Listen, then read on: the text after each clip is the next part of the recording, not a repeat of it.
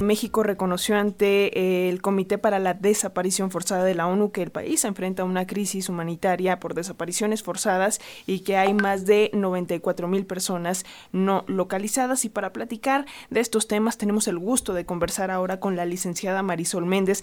Es abogada de la Fundación para la Justicia y el Estado Democrático de Derecho. Muy buenos días, Marisol. Buenos días, muchas gracias por la invitación.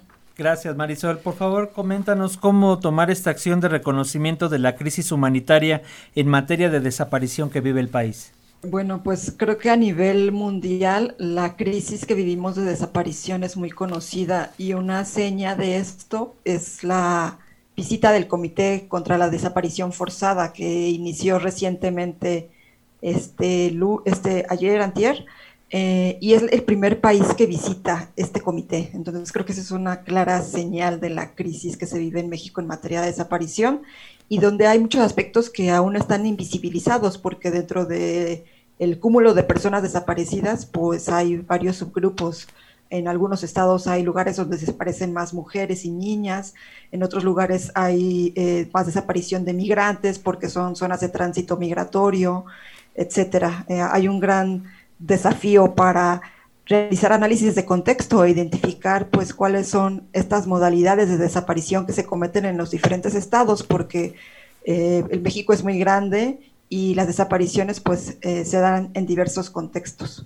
Marisol, por favor te vamos a pedir que te alejes un poquito de tu micrófono porque por ahí se escucha eh, un poquito extraño, pero eh, retomando esto que mencionabas, justamente qué pasa con las desapariciones de personas migrantes. Vaya, tenemos claridad de, del número de migrantes desaparecidos a su paso por nuestro país, están dentro de las 94 mil personas no localizadas que ayer señaló el subsecretario Alejandro Encinas. Desafortunadamente, el Registro Nacional de Personas Desaparecidas no refleja la cifra real de personas migrantes.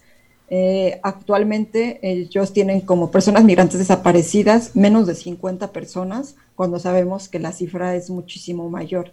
Eh, ese es el primer reto, tener una cifra real para conocer la dimensión de la problemática y poder establecer políticas públicas para prevenir, investigar y sancionar la, la desaparición de migrantes. Marisol, acerca de la aprobación de esta creación de la Mesa Nacional para la Búsqueda de Personas Migrantes Desaparecidas, ¿qué nos puedes decir? ¿Cómo va a trabajar? ¿Qué, ¿Cuáles son los alcances que tendrá?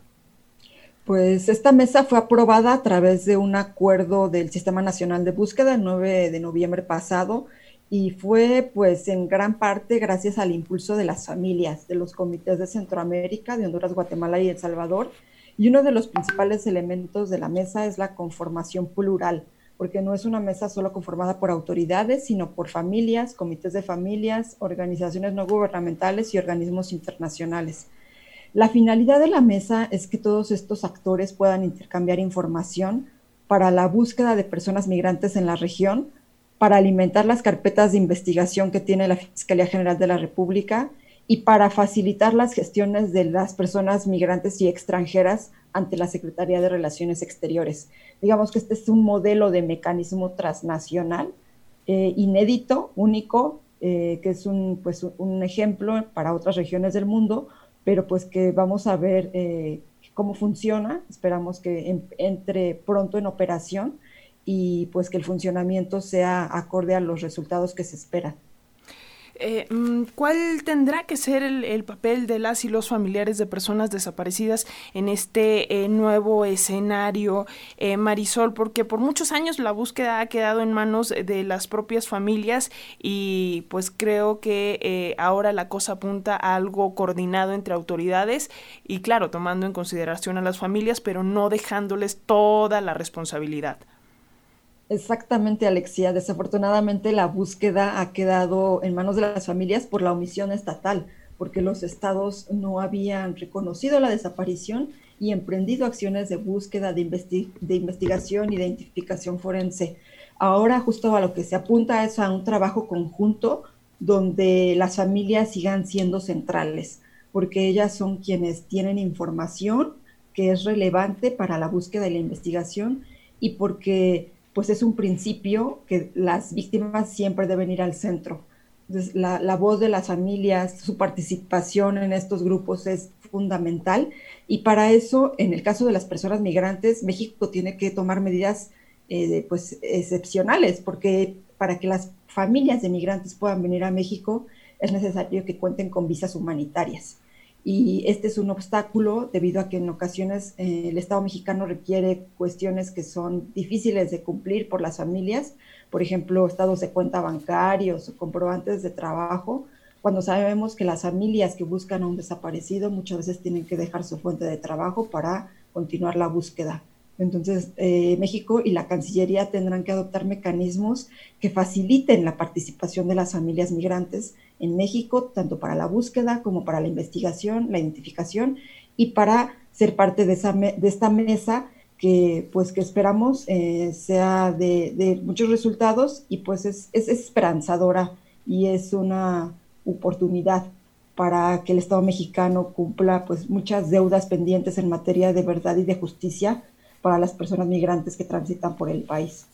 Sí, sin duda que es un gran avance y bueno, la tarea pendiente, como ya señalaba ayer el subsecretario Encinas, pues seguirá siendo esta herencia de, de, miles de personas desaparecidas que aún continúan sus familiares aquí en nuestro país eh, buscándoles para ver qué pueden hacer y exigir esta justicia que hace falta.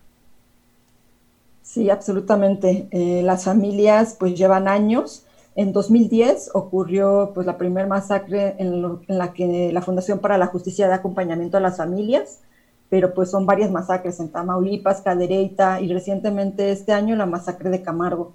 Entonces, eh, pues la masacre de, este año es una clara señal de la impunidad y de los efectos que esta tiene, porque la impunidad propicia la repetición de las violaciones, al enviarse una señal hacia la sociedad y hacia los perpetradores de quien, que quien comete estos graves hechos no va a tener una sanción y una consecuencia. Entonces, ahí tenemos ese desafío de combatir la impunidad para que las familias puedan acceder a la, a la verdad y a la justicia. Eh, licenciada Marisol eh, Méndez, abogada de la Fundación para la Justicia y el Estado Democrático de Derecho, muchísimas gracias por estos minutitos para las audiencias de la radio pública y vamos a estar muy atentas, atentos a las labores de esta Mesa Nacional para la Búsqueda de Personas Migrantes Desaparecidas. Muchísimas gracias. Gracias a ustedes, que tengan buen día. Igual, gracias.